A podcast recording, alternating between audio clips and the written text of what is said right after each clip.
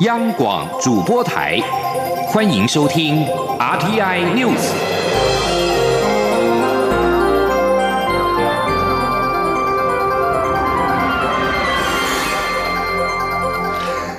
各位好，欢迎收听这节央广主播台提供给您的 RTI News，我是陈子华。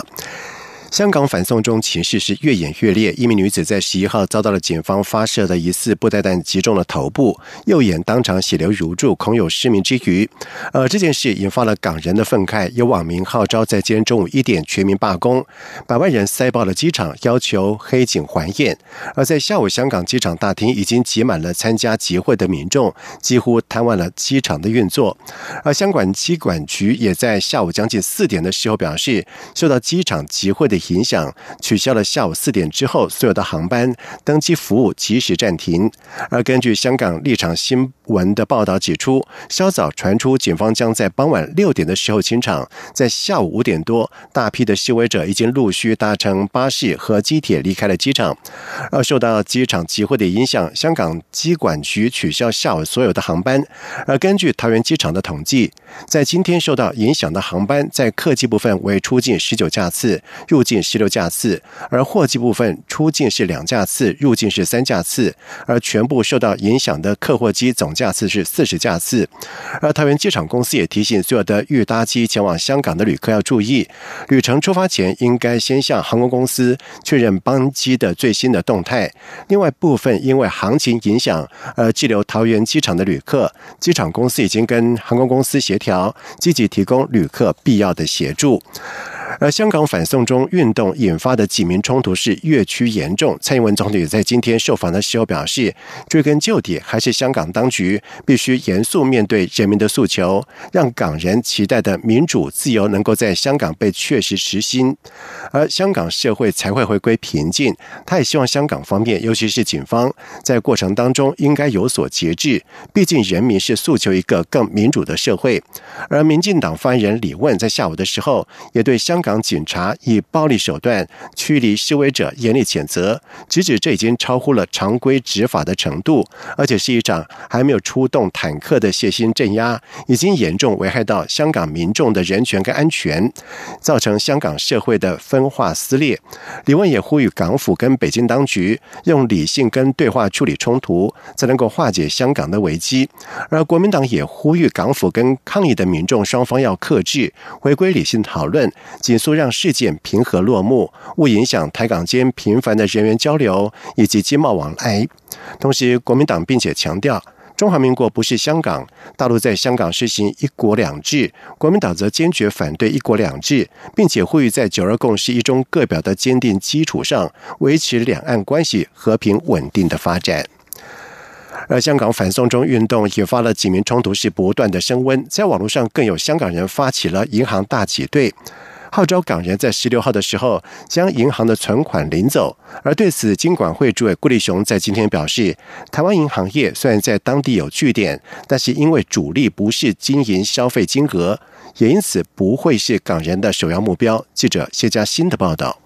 香港反送中运动遍地开花，港民陆续发起罢工示威，与香港警方的冲突持续升温。港警还升级驱散行动，十一号在地铁站内无差别释放催泪弹，引起社会震惊。由于台湾的银行、保险及证券期货业在当地铺险金额达到新台币一兆两百八十二亿元，外界忧心香港局势恶化将冲击台湾金融三业。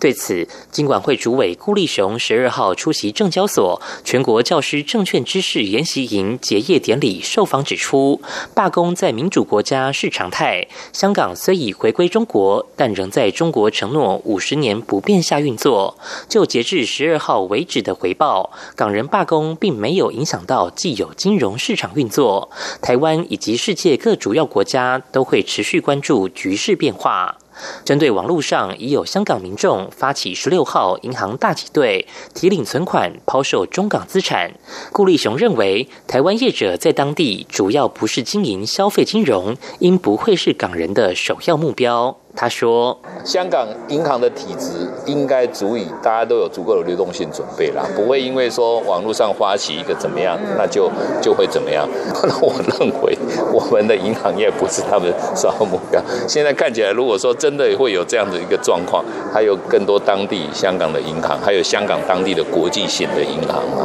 对不对？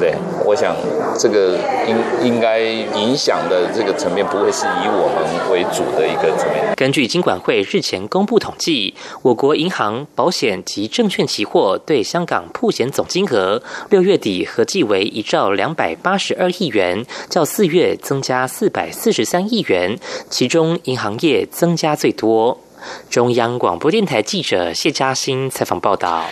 针对我驻美国台北经济文化代表处更名的相关报道，外交部在今天是再度的回应表示，报道内容是指部分民间人士或团体在倡导推动，并不是指我国政府。而对更名仪式，外交部也重申不予评论立场。而涉外人士则是指出，深化台美关系要基于互信、互惠、互利等原则，需要务实因应来处理。记者王兆坤的报道。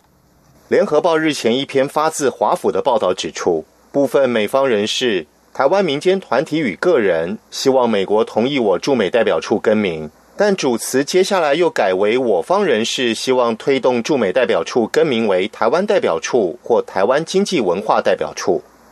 外交部在第一时间回应时，就特别强调该报道内容的主词指的是部分民间人士或团体。隔天再次回应媒体询问时。仍重申，我国政府并非报道所指的推动者。外交部发言人欧江安说：“但显而易见的，这个是指部分民间人士或者是团体在倡导推动，而并不是指我国政府。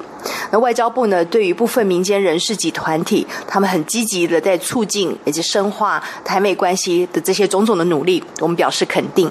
但是对于本案呢，我们并没有评论。”部分民间团体推动驻美代表处更名由来已久，但外交部的回应仍维持低调。涉外人士认为，这是在务实处理台美关系。外交部的官方回应是，台美关系一向紧密友好，未来我方将在互信、互惠、互利的基础上，持续稳健深化与美国在各领域的密切伙伴合作。涉外人士指出，互信是处理此事的关键词汇。也是外交部必须务实面对的主要原因。中央广播电台记者王兆坤台北采访报道：金门县、连江县以及澎湖县三位县长前往中国拜会国台办，希望对岸在停暂停陆客来台自由行的政策上面，对于离岛方面应有所区隔。而对此，蔡英文总统在今天受访的时候表示，这属于中央事务，陆委会会去了解这三位县长赴陆前是否有报备，事后会否报告。记者欧阳梦平的报道。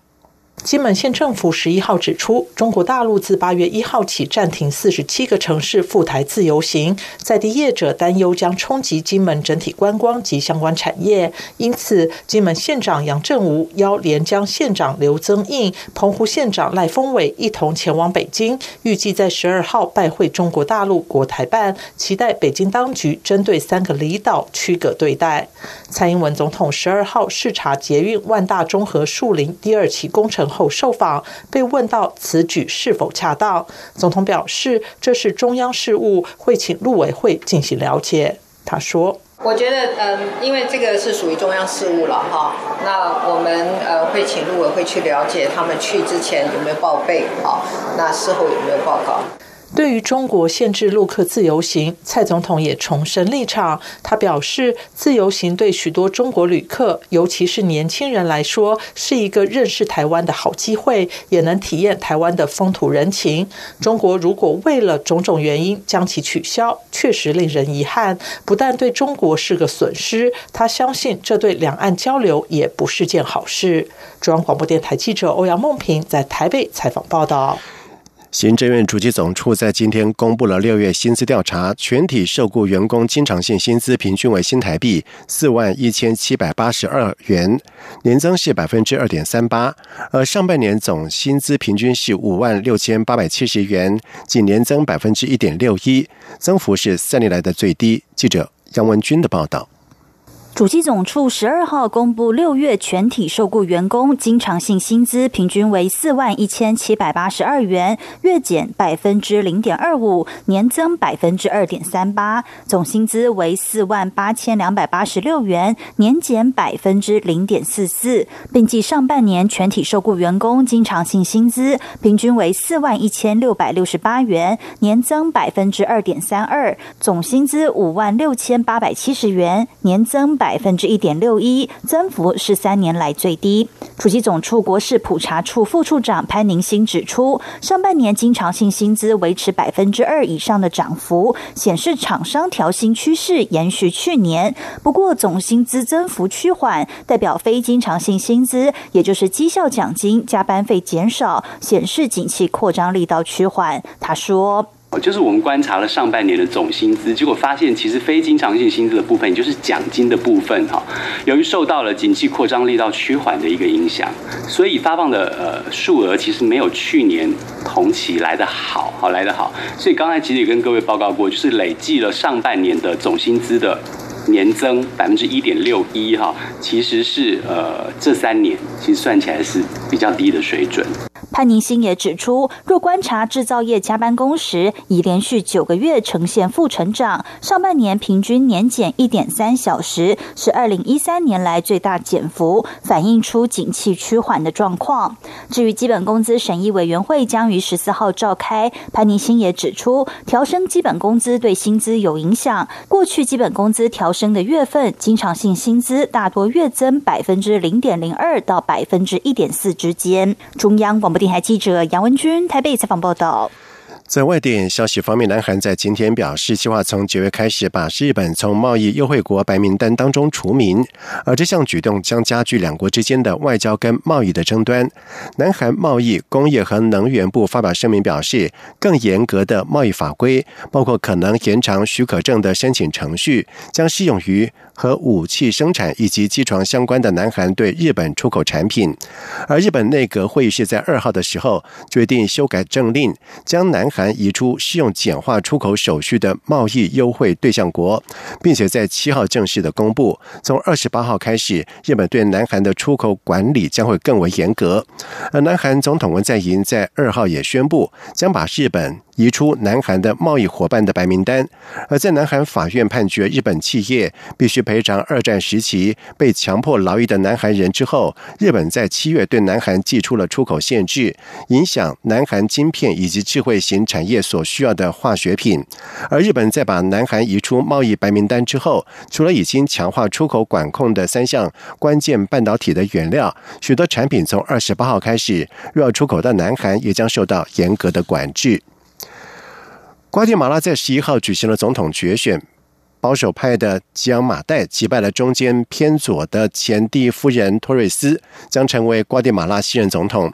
吉昂马代在瓜地马拉市的记者会上告诉欢呼的支持群众，他说：“能够成为这个国家的总统是莫大的荣誉，他如此热爱这个国家。”吉昂马代将在明年一月就任，不过由于瓜地马拉跟美国签署了一项不受欢迎的协议，成为因应非法移民问题的缓冲区，因此新总统上任之后将面。面对重大的挑战，在面对美国实施经济制裁的威胁之下，现任总统莫拉莱斯政府在七月底和美国达成所谓的安全第三国协议，而根据这项协议。瓜地马拉将有义务为前往美国途中经其领土的移民提供庇护。来自洪都拉斯跟萨尔瓦多的移民通常会经由瓜地马拉进入美国跟墨西哥边界，而这项具有争议性的移民问题已经取代贪腐，成为这场总统决选的主要的议题。根据十一号上传的一段影片，极端组织伊斯兰国 （IS） 誓言加强攻势，要在叙利亚东部对抗以美国为首的国际联军跟库德族。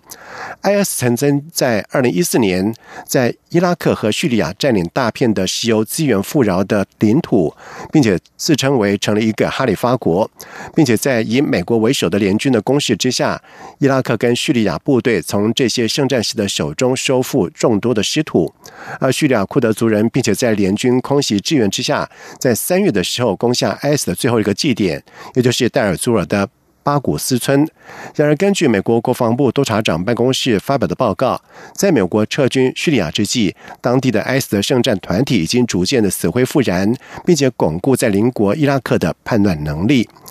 以上新闻由陈子华编辑播报，这里是中央广播电台台湾之音。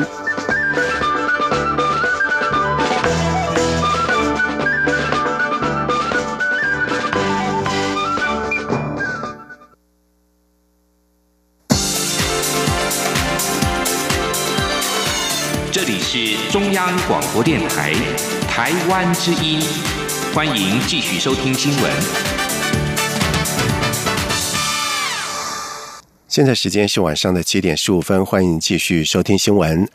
时代力量近来是纷扰不断，先有立委林长佐退党，又有不分区立委高露以用遭到了除名，重创党的政治形象。而实力党主席邱显志也在今天宣布，即刻起辞去党主席的职务，负起政治责任。他期盼新任党主席继续开创出路。而至于新任党主席，则将由实力决策委员会选出。记者刘玉秋的报道。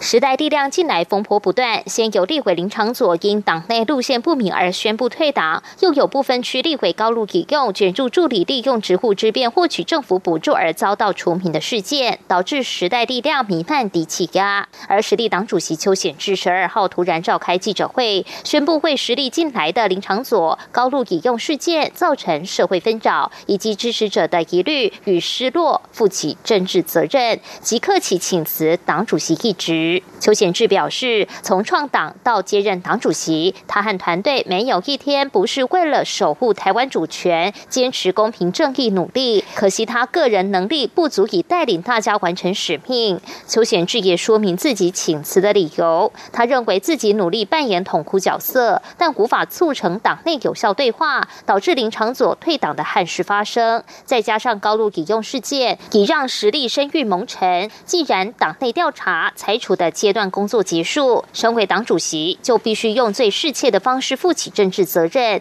期待新的党主席能继续开创新的出路。我认为这个党最对此负责的最适切的方式，当然就是由我来负起这样的政治责任。在这里，我也期待并祝福继任的主席能完成未尽之功。面对党内的争议，或者是路线的歧义，能够以更有效的方式来处理，让大家齐力并进，共同。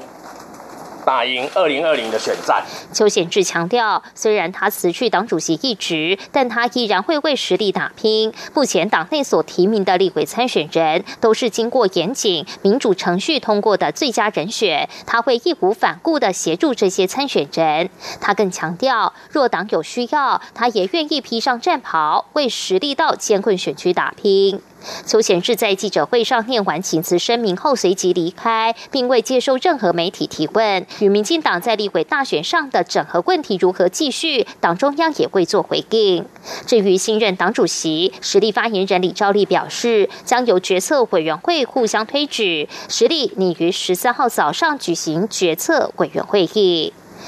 中广电台记者刘秋采访报道。而对于邱显志在今天时突然宣布辞去党主席的职务，为实力近日的纷扰负责，身兼决策委员的时代力量立委洪慈勇表示，希望邱显志能够留下来，把开启的对话完成，打完二零二零选战。而至于是否会参选党主席，洪慈勇只表示，在明天的决策委员会会讨论，目前还没有思考到这个问题。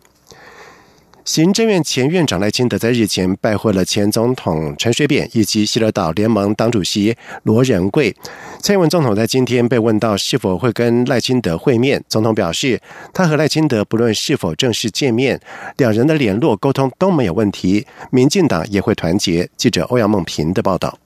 行政院前院长赖清德在民进党总统初选落败后，态度备受关注，也被视为党内整合与否的重要指标。前总统陈水扁十一号在脸书贴出他与久未露面的赖清德一同喝茶的照片。除了陈水扁外，赖清德也拜会了喜乐岛联盟党主席罗仁贵。蔡英文总统十二号视察捷运万大中和树林第二期工程后受访，被问到他与赖清德是否会见面，总统表示。是，他与赖清德之间的沟通联络没有问题，民进党也会团结。总统说：“第一个哦，呃，我跟赖院长之间的联络没有问题哈，无论有没有正式的见面，我们的沟通是呃跟联络没有问题的哈。第二个，呃，民进党会团结的哦，这个我们呃所有的党的呃党员也好，我们所有的领导阶层的人也好，我们大家都深刻的体验到团结是非常重要，所以民进党会团结。”另外，蔡总统十一号到新北市泸州永联寺参拜，国民党中评委陈鸿昌以永联寺主委身份接待，并在发言时重批国民党的总统参选人韩国瑜可能因此遭到国民党开除党籍。对此，蔡总统表示，他希望国民党可以深思陈鸿昌说的话。中央广播电台记者欧阳梦平在台北采访报道。而另外一方面，民进党秘书长罗文嘉在今天也表示，赖清德在初选的过程当中坚持君子风度，初选过后也表达了愿意支持蔡总统。根据了解，赖清德在民进党未来半年台湾关键性的选战当中，他会和民进党站在一起，请大家对赖清德有信心。另外，台北市长柯文哲邀请红海集团创办人郭台铭以及国民党立委王金平会面。柯文哲在今天受访的时候表示，他对于会谈的方向跟内容没有预设立场，就对于台湾未来走向交换想法，并且思考下一步要怎么办。柯文哲并且表示，就选举策略考量，他的胜选率最高，但是要思考怎么做对台湾最好。记者欧阳梦平的报道。还未决定是否角逐明年总统大选的台北市长柯文哲，将邀请同样被视为可能参选的红海集团创办人郭台铭以及国民党立委王金平会面。柯文哲十二号被问到三人何时见面、会谈的内容与方向为何，柯文哲表示时间交给幕僚安排。至于会谈内容，他没有预设立场，就坐下来交换意见，看看彼此的想法。他说：“我是没有预设什么立场的，反正是谈谈干嘛？对台湾台湾这整个长期走向，大家有什么想法？是吧？忧心归忧心啊，烦恼完以后，总是要想想，该说下一步该怎么办。”柯文哲被问到是否会力劝郭台铭参选，他表示不要说什么力劝，大家可以就如何解决目前的局面交换意见。至于郭台铭是不是他心目中最好的人选，柯文哲说，其实自己的胜率最高，但他要思考如何对台湾最好。这都可以讨论啦。不，老实讲，如果以选举的策略考量，柯文哲选胜率最高，但是我我从来没有这样想，我想说怎么做台湾会最好。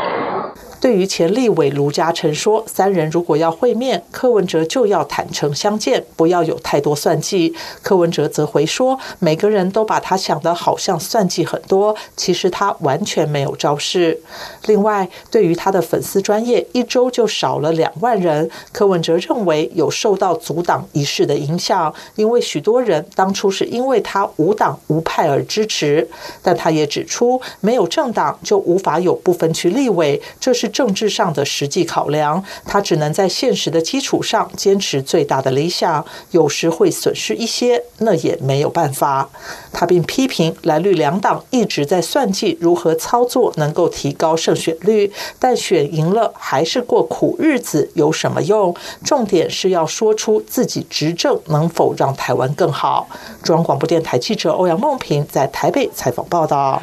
而对于柯文哲邀郭台铭跟王金平会面，郭台铭办公室也在今天表示，已经接到了柯文哲方面的电话。经过彼此电话联系之后，三方幕僚不排除在这个礼拜之内找机会相互沟通了解。而王金平则是表示，目前没有收到邀约。另外，韩国瑜竞选总部发言人何庭欢则是表示，韩国瑜尊重并祝福，也会持续联系郭台铭，相信党内一定会团结。至于韩国瑜的竞选团队，何庭欢说，相关人士都在安排当中，一旦定。案就会对外公布。歌手蔡依林在今天为台湾儿童暨家福基金会担心爱心大使，他呼吁社会捐出爱心，帮助经济弱势儿童可以不用担心学费，从小就能够接触适性课程，了解自我兴趣。家福基金会也表示，他们希望透过无穷世代计划，培养孩子才艺以及学习的能力，进一步累积脱贫能量。记者肖兆平的报道。南投县旭光高中空手道选手谢玉涵扶着从小照顾他长大的曾祖母，慢慢走上舞台。每走一步，脖子上一面面奖牌还不断发出哐啷声。其实每一面奖牌也都含有社会捐助的爱心。来自贫苦家庭的谢玉涵接受台湾儿童及家福基金会的扶助，除了平常一点点的零用金外，家福也帮忙捐助出国比赛的。的相关费用，谢玉涵说，当时为了减轻家里经济负担，以及考量未来出路，才加入空手道。这过程的确有放弃的念头，但一想到愿意帮助他的人，就让他继续坚持下去。他说，就是比赛常常就是有输有赢这样，然后虽然是有时候会难过很久，可是我觉得就是如果我就这样放弃，那曾经帮助过的人会怎么想？然后就是还有阿周他们是。我一直来的动力。像玉涵一样接受家福援助的小朋友还很多，而为了帮助更多小朋友有机会接触不同才艺、发展适性学习、进一步脱离贫穷，家福基金会十二号发表他们对照顾对象的统计调查结果，发现有百分之六十九点九的家庭每月收入不到新台币两万五千块，更反映出有百分之六十五点五的小朋友担心无法付。负担学费、参加客服班或多元学习，因此家福呼吁社会扮演弱势孩童的补位大队，捐助小小零钱，让有心学习的小朋友不用再担心学费问题。家福执行长何素秋就说：“新课纲强调多元学习跟适性发展，但这对先天经济弱势家庭的孩子来说更显不利。”他说：“如果我们让孩子有足够的呃教育的补助，或者是才艺提升的这些方案，他其实是可以弥补家庭资源不足，也可以弥补爸爸或妈妈缺位，甚至爸爸妈妈都缺位的情况。”为了吸引爱心目光，家福也邀请知名歌手蔡依林为捐款活动代言。蔡依林表示，她小时候从没想过要发展兴趣，当时只想着要考上好学校。现在看到家福帮助小朋友提早了解兴趣，这点她相当支持。中央广播电台记者肖兆平采访报道。接下来进行今天的前进新南向。前进，新南向。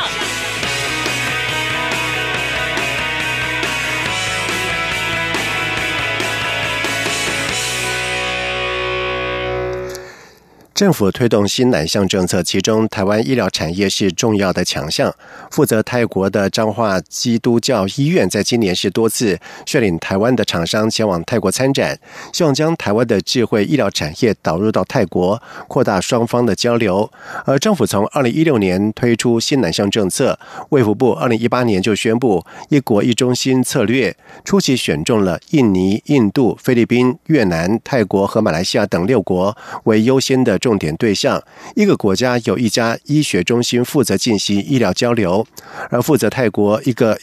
一国一中心策略的是彰化基督教医院。张基从二零一零年和泰国的医院展开了合作计划，包括七月参加东协医疗器材展等等。而张基海外医疗中心执行长高小林表示，泰国政府力推泰国四点零政策，其中医智慧医疗是泰国致力发展的项目。台湾的医疗科技很强，张基希望透过和泰国的医院签署备忘录，带台湾的厂商过来，进一步把台湾的医疗。产业导入到泰国，他并且举例，台湾发展的医疗云技术是相当的成熟，病人的医药单以及 X 光片可以上传到云端，还有像看病流程智慧化，在机器插入健保卡，病人的资料就可以跟就医记录都很清楚，这些都是台湾厂商可以导入泰国的医疗产业技术。如果泰国医院有需求，还可以找厂商设计智慧医疗模组。为了掌握。国际医疗器材法规的发展趋势，卫福部食品药物管理署也在今天在台大医院国际会议中心举办了新南向与巴西医疗器材法规研讨会。食药署表示，会议邀请到熟悉泰国、新加坡、巴西法规的专家担任讲评师，而且总共超过有三百位的产官学研界代表出席与会。而除了医材法规研讨会，由于校署也领导了亚洲。医疗器材法规调和技术委员会、体外诊断医疗器材工作小组，小学表示，将在十三号到十五号在台北举办跨工作小组联合工作会议，邀请南韩、香港、新加坡、泰国、澳洲、肯亚、巴西等国的卫生主管机关以及业者成员共二十多人参加。以上新闻由陈子华编辑播报，这里是中央广播电台台湾之音。